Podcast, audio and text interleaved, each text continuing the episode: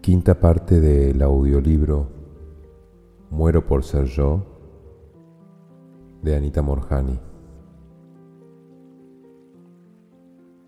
Parte 2. Mi viaje hacia la muerte y de regreso. Capítulo 7. Dejando el mundo atrás. Me llevaron de urgencia al hospital. Yo sentía que el mundo a mi alrededor parecía tan irreal como un sueño y podía sentir cómo me deslizaba fuera de la conciencia. Llegué al hospital en coma y los doctores que me recibieron quedaron impactados y sin muchas esperanzas. Después de evaluar mis probabilidades, este no era el mismo lugar donde había estado yendo para recibir los tratamientos durante mi enfermedad.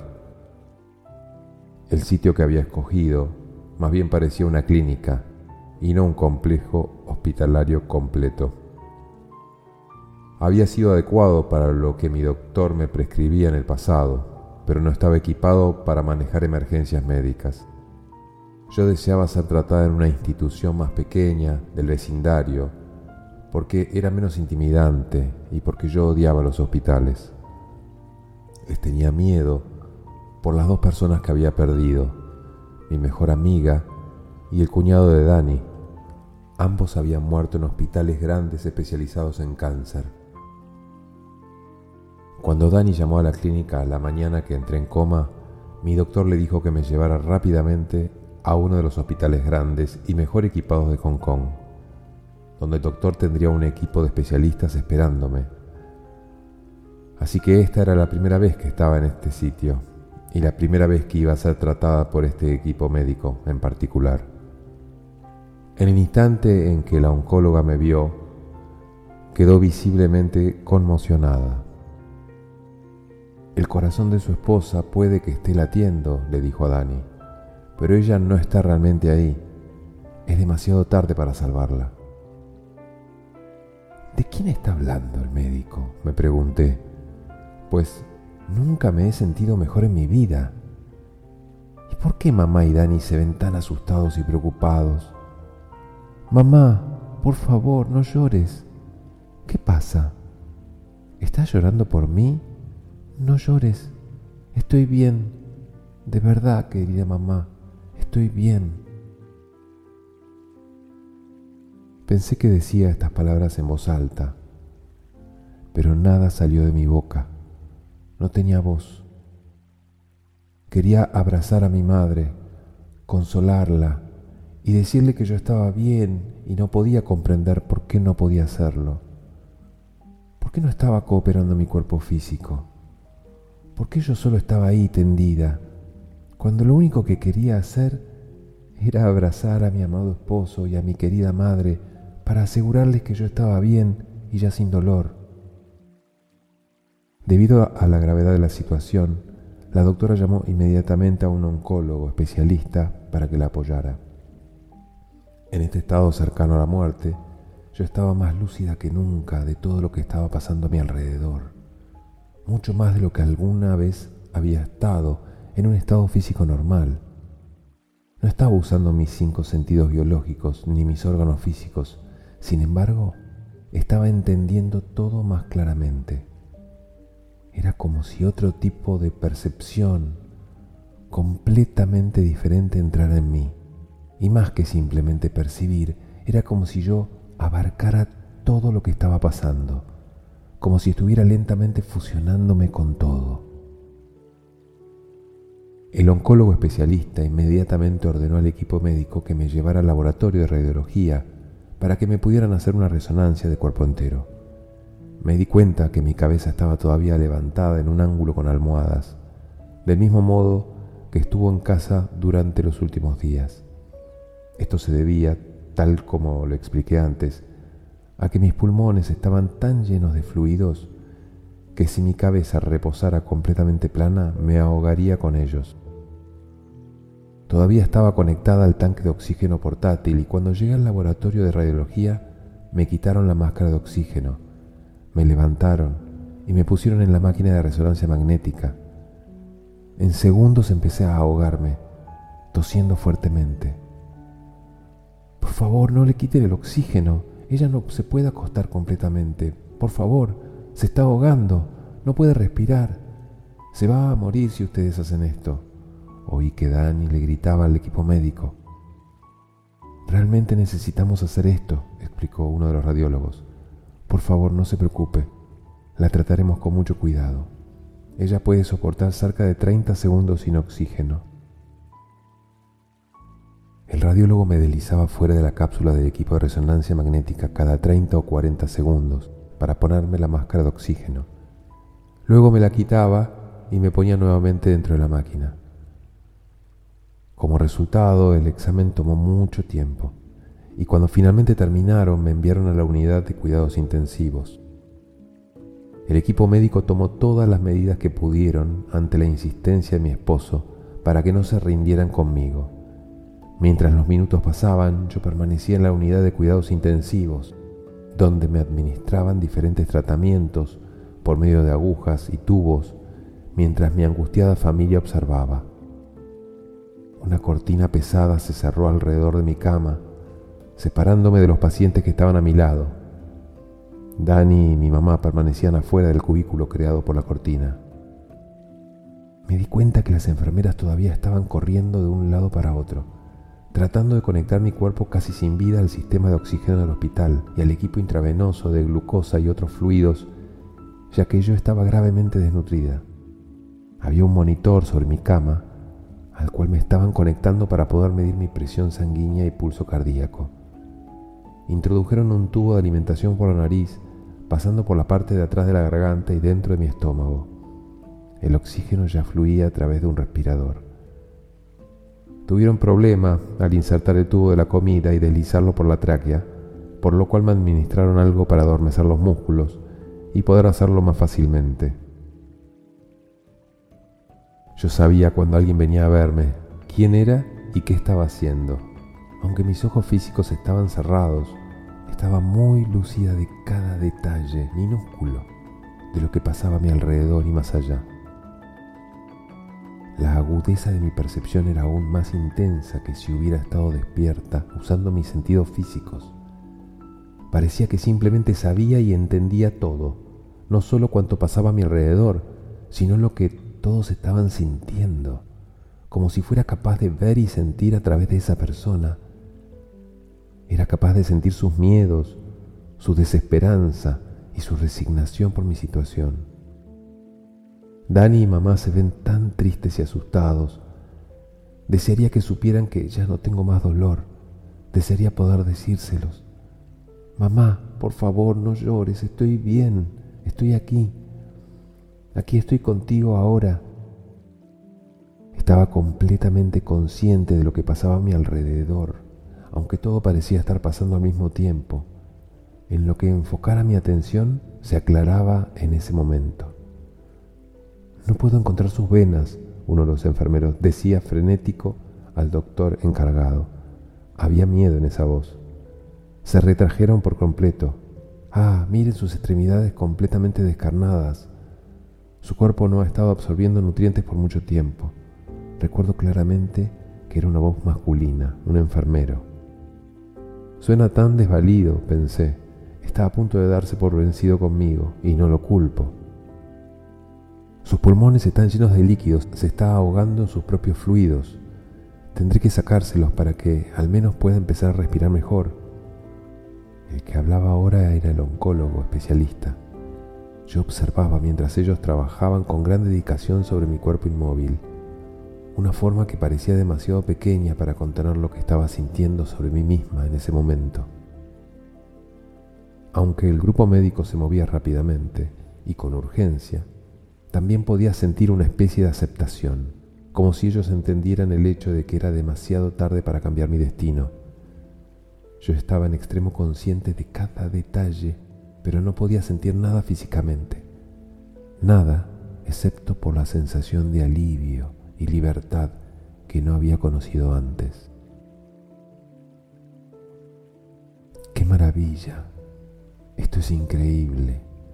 Me siento tan libre y tan ligera. ¿Qué está pasando? Nunca me había sentido tan bien. Ya no hay más tubos ni más sillas de ruedas. Me puedo mover por todos lados libremente sin ninguna ayuda y mi respiración ya no se me dificulta. ¡Cuán increíble es esto! No sentía ningún lazo emocional con mi cuerpo, casi sin vida, que yacía en la cama del hospital. No sentía que fuera mío. Parecía demasiado pequeño e insignificante para haber alojado todo lo que yo estaba experimentando. Me sentía suelta, liberada y magnificente. Todo dolor, sufrimiento, pena y tristeza habían desaparecido. Me sentía completamente desembarazada y no recordaba haberme sentido así jamás. Era como si hubiera estado prisionera en mi propio cuerpo por los últimos cuatro años, mientras el cáncer devoraba mi forma física y por fin estaba siendo liberada. Estaba saboreando la libertad por primera vez. Empecé a sentirme tan liviana y consciente que podía estar en cualquier sitio a cualquier hora. Y no me parecía nada raro. Se sentía como algo normal, como si esta fuera la forma real de percibir las cosas. Ni siquiera me pareció extraño que estuviera consciente de que mi esposo y el doctor hablaran en ese momento en el pasillo, a unos 13 metros de la unidad de cuidados intensivos. No hay nada que podamos hacer por su esposa, señor Morhani.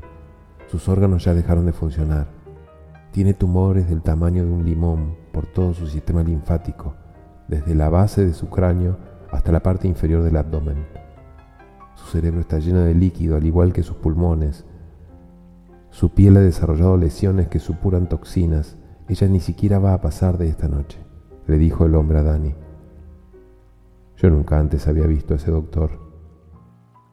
Observé cómo la cara de Dani cambiaba mostrando su angustia y quería gritarle, está bien, querido, yo estoy bien. Por favor, no te preocupes, no escuches al doctor. Lo que ellos dicen no es verdad. Pero no pude hacerlo. Nada salió de mí.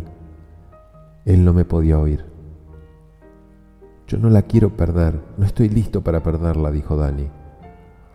Aunque no estaba pegada a mi cuerpo, sentí un profundo jalón en mis emociones hacia el drama que se estaba desarrollando alrededor de mi forma inerte.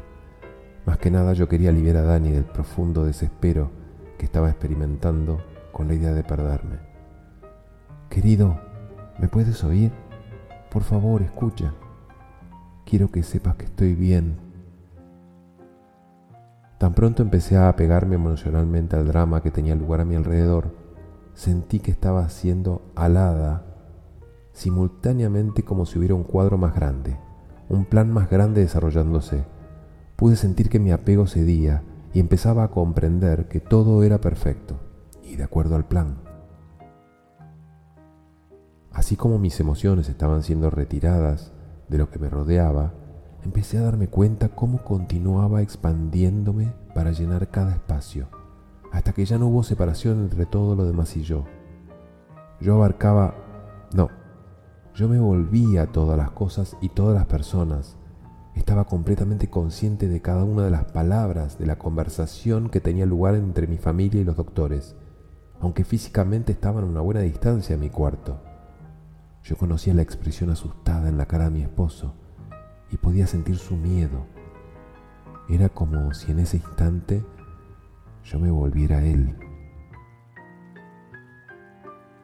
Simultáneamente, y aunque yo no tenía ningún conocimiento previo, fui consciente de que mi hermano Anup estaba en un avión a miles de kilómetros de distancia, ansioso de verme. Al verlo a él con su cara de preocupación, otra vez me sentí llevada al drama emocional del reino físico. Ah, ahí está, Anup. Está en un avión. ¿Por qué se ve tan angustiado? Parece que viene a Hong Kong a verme. Recuerdo sentir su urgencia para alcanzar a verme. Sentí un gran impulso emocional hacia él. Ay, pobre Anup. Está preocupado por mí y quiere llegar antes que yo muera. No te preocupes, Anup. Aquí estaré para ti, no tienes que correr. Ya no tengo dolor, querido hermano. Quería alcanzarlo y darle un abrazo, asegurándole que yo estaba bien, y no podía entender por qué no podía lograrlo. Aquí estoy, hermano. Me acuerdo que sabía que no quería que mi cuerpo físico muriera antes de que él llegara. Estaba consciente de cómo lo haría sentir y no quería que pasara por eso. Pero otra vez el afecto por mi hermano empezó a tomar importancia y yo me sentía sobrecogida por no querer que él experimentara la pena de la muerte de su hermanita. Me encontré siendo alada hacia afuera simultáneamente. Cada vez que mis emociones manejaban la situación, descubrí que me empezaba a expandir nuevamente y sentía la liberación de todo apego. Otra vez estaba rodeada por el sentimiento tranquilizante de un entramado más grande desenvolviéndose donde cada cosa estaba exactamente donde debía estar en el gran plan de las cosas. Entre más hacia afuera me expandía, parecía menos extraño estar en este estado milagroso. De hecho, no era consciente de cuán extraordinario era esto. Todo me parecía perfectamente natural en ese momento. Seguía estando completamente lúcida de cada detalle, de cada procedimiento que me estaba siendo administrado, aunque en el mundo externo ya aparentaba estar en un coma. Continuaba sintiendo que me expandía más y más hacia afuera, saliendo de lo que físicamente me rodeaba. Parecía como si ya no estuviera más restringida por los confines del tiempo y del espacio.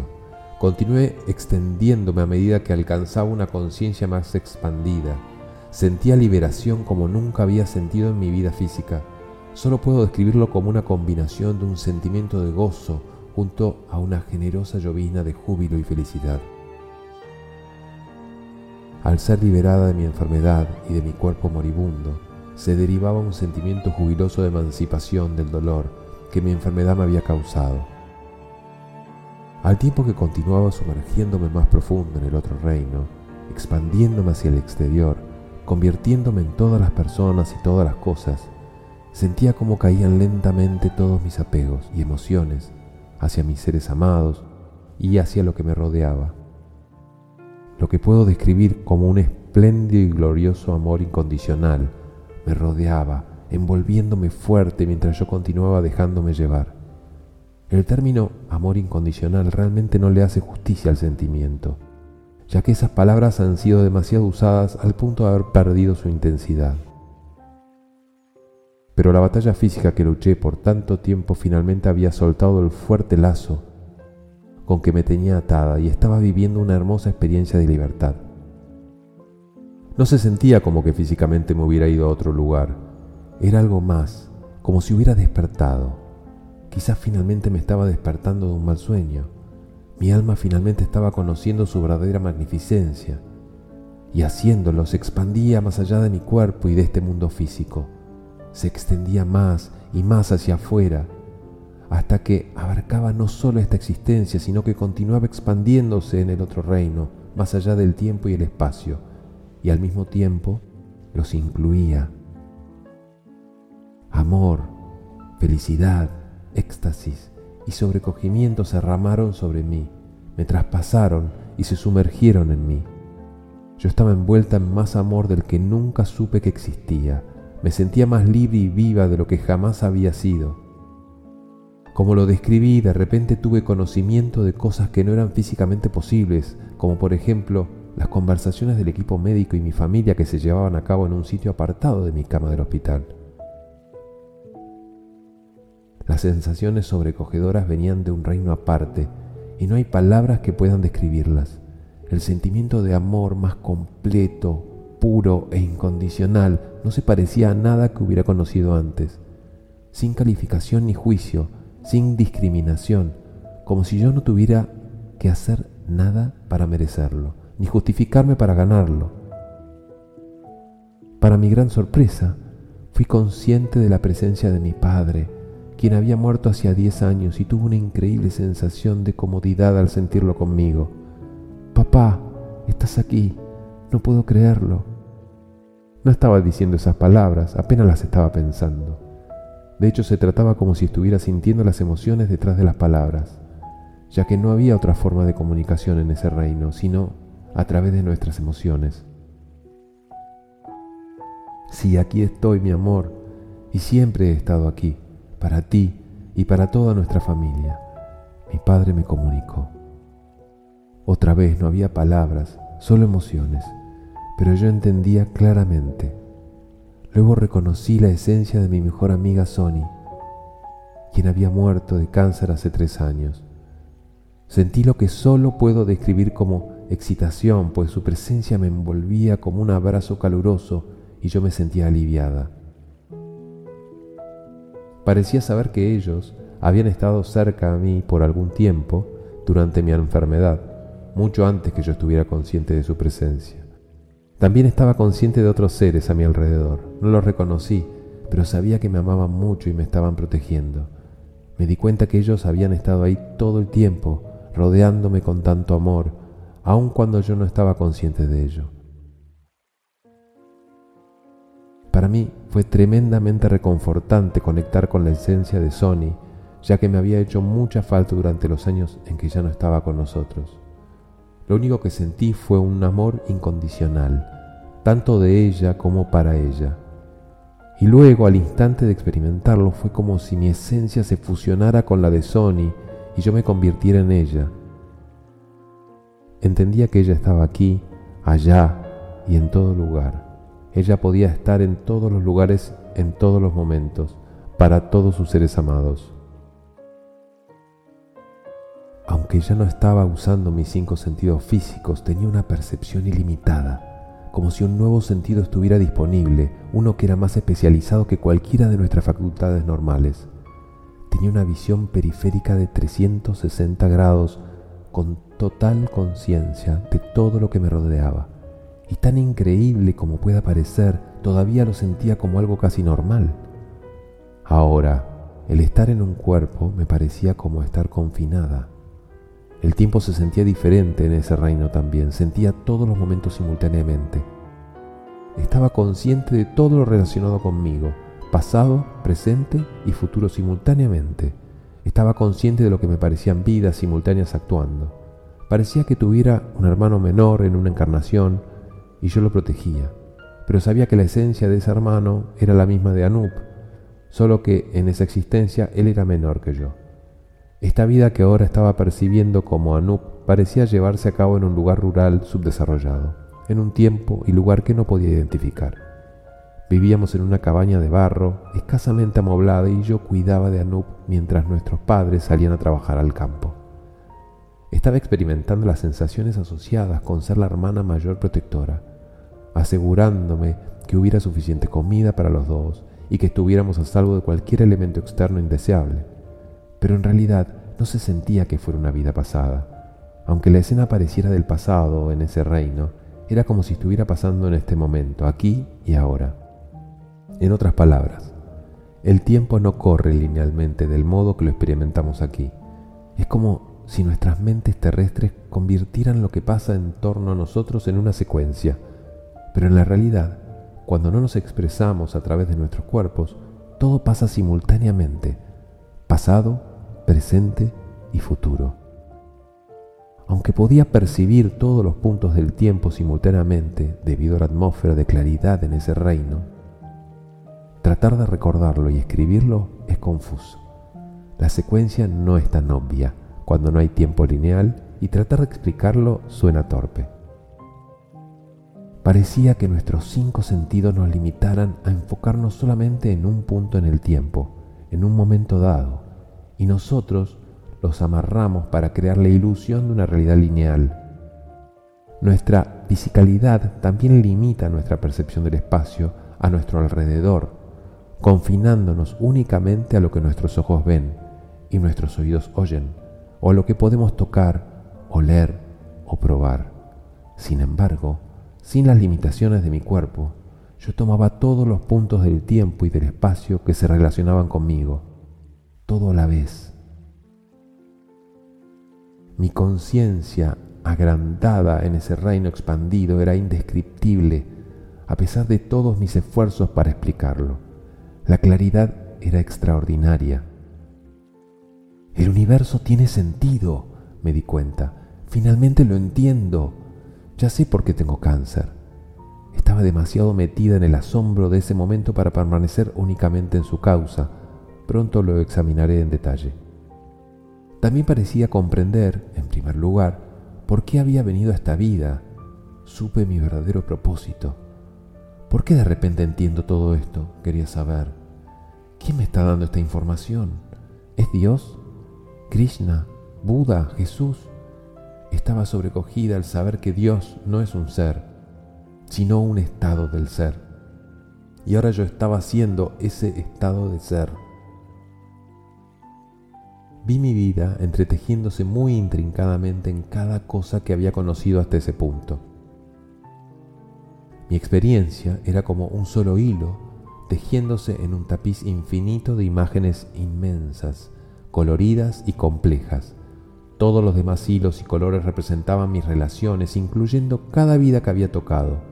Había hilos representando a mi madre, padre, hermano, esposo, cada una de las personas que en algún momento entraron en mi vida, independientemente de que si hubieran relacionado conmigo de forma positiva o negativa. Ah, inclusive había un hilo para Billy, quien fue muy cruel conmigo cuando era niña. Cada uno de los encuentros estaba entretejido para crear la tela que era la suma de mi vida, hasta este punto. Puede que yo haya sido solo un hilo, sin embargo, era parte integral del cuadro completo. Viendo esto entendí que me debía a mí misma, a todos los que conocí y a la vida misma. Soy una expresión de mi esencia propia y única. Tratar de ser algo o alguien distinto no me hacía mejor. Simplemente me privaba de mi verdadero ser y no permitía que otros me experimentaran como yo era. Y me privaba de interactuar auténticamente con ellos.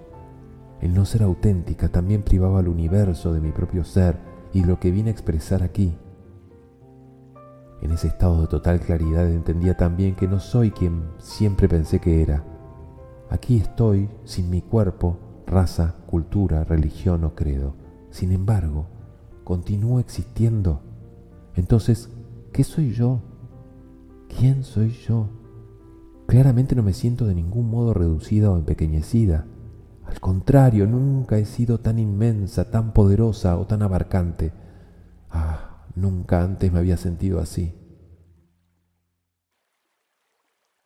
Estaba ahí sin mi cuerpo, ni ninguno de mis rasgos físicos, y aún mi esencia pura continuaba existiendo, sin que fuera apenas un elemento reducido de mi ser completo. Me sentía mucho más grandiosa, intensa y expansiva que mi ser físico. De hecho, era magnificente. Me sentía eterna, como si siempre hubiera existido y siempre fuera a existir, sin principio ni final. Era plena con el conocimiento de ser sencillamente magnífica. ¿Cómo no me había dado cuenta de esto antes? me pregunté. Mientras miraba el gran tapiz que era la acumulación de mi vida hasta ese punto, podía identificar exactamente lo que me había traído hasta donde estaba hoy. Simplemente observé el camino de mi vida Ah, ¿por qué he sido tan dura conmigo misma? ¿Por qué siempre me he maltratado tanto? ¿Por qué siempre he renunciado a mí misma? ¿Por qué nunca me defendí y le mostré al mundo la belleza de mi propia alma?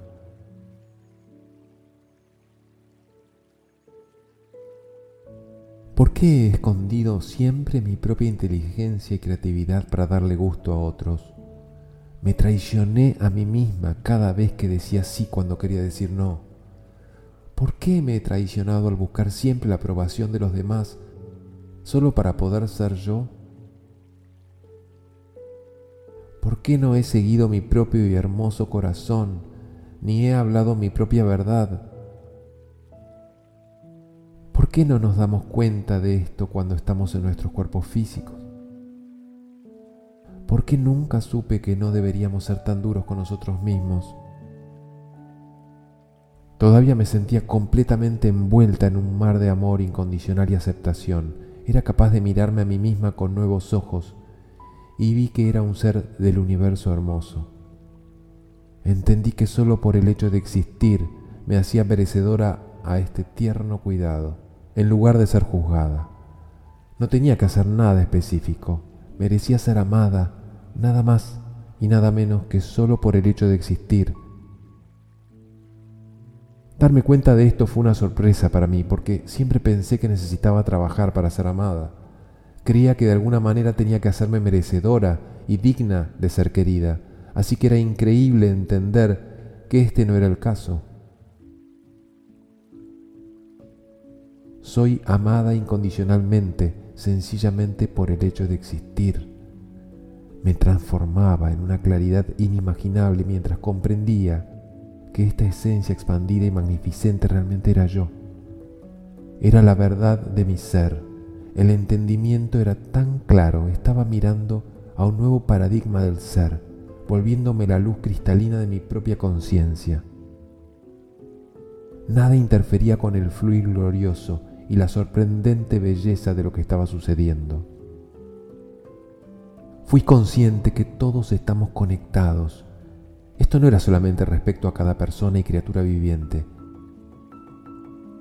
La unificación entretejida parecía como si fuera expandida hacia afuera para incluir a todo el universo, cada ser humano, animal, planta, insecto, montaña, mar, objetos inanimados, y hasta el cosmos mismo. Entendí que el universo entero estaba vivo e infundido con conciencia que abarca toda la vida y la naturaleza. Cada cosa pertenece a un todo infinito. Yo estaba intrincada e inseparablemente ligada a toda la vida. Somos todos facetas de esa unidad. Somos todos uno y cada uno de nosotros afecta el todo colectivo. Supe que el propósito de la vida de Dani estaba ligado íntimamente al mío y que si yo moría, él me seguiría rápidamente. Pero entendí que aunque esto pasara, todo seguiría siendo perfecto en el cuadro mayor. También entendí que el cáncer no era ningún castigo por algo que hubiera hecho mal, ni que estuviera experimentando un karma negativo como resultado de alguno de mis actos, de acuerdo con lo que creía antes.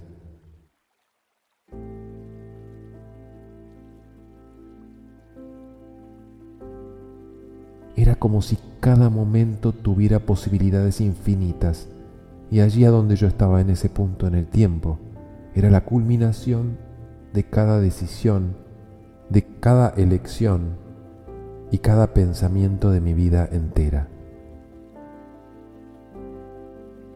Todos mis miedos y mi gran poder se manifestaron como esta enfermedad.